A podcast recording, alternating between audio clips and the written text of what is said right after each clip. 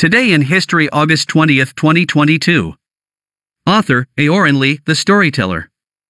On August 20th, 1995, the global car phone system was launched. Are you a person who loves nature and likes to travel by car? Then the protagonist of this show is definitely no stranger to you. It is the global car phone system, born 27 years ago today. On August 20, 1995, the world's first global car telephone system, successfully developed by Inmarsat, was put into use.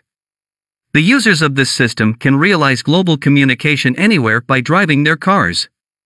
The system has set up a variety of service items, and the call price is 4 to 6 US dollars per minute, which is mainly used for communication work in special situations such as emergency rescue.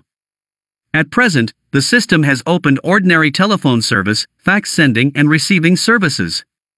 The system installs a new antenna system in the user's car that automatically tracks Inmarsat satellites regardless of the speed and direction of the car's motion. The system uses 11 communication satellites 36,000 kilometers away from the ground, and the investment is quite large. It is widely used in places such as Europe, America, Australia, and New Zealand, where many foreign tourists visit. For self driving travel enthusiasts, this global car phone system can be said to be known to everyone.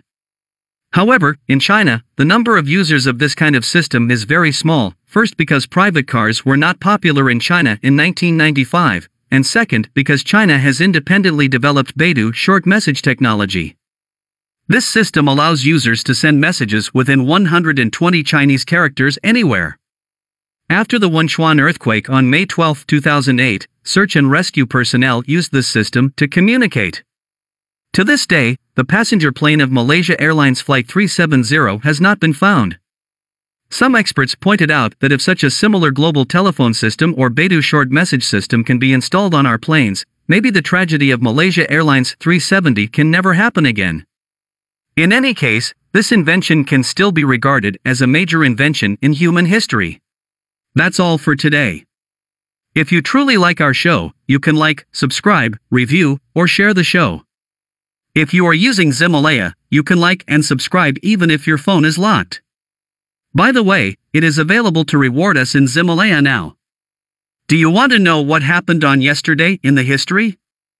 Check our latest episode at 0 UTC tomorrow.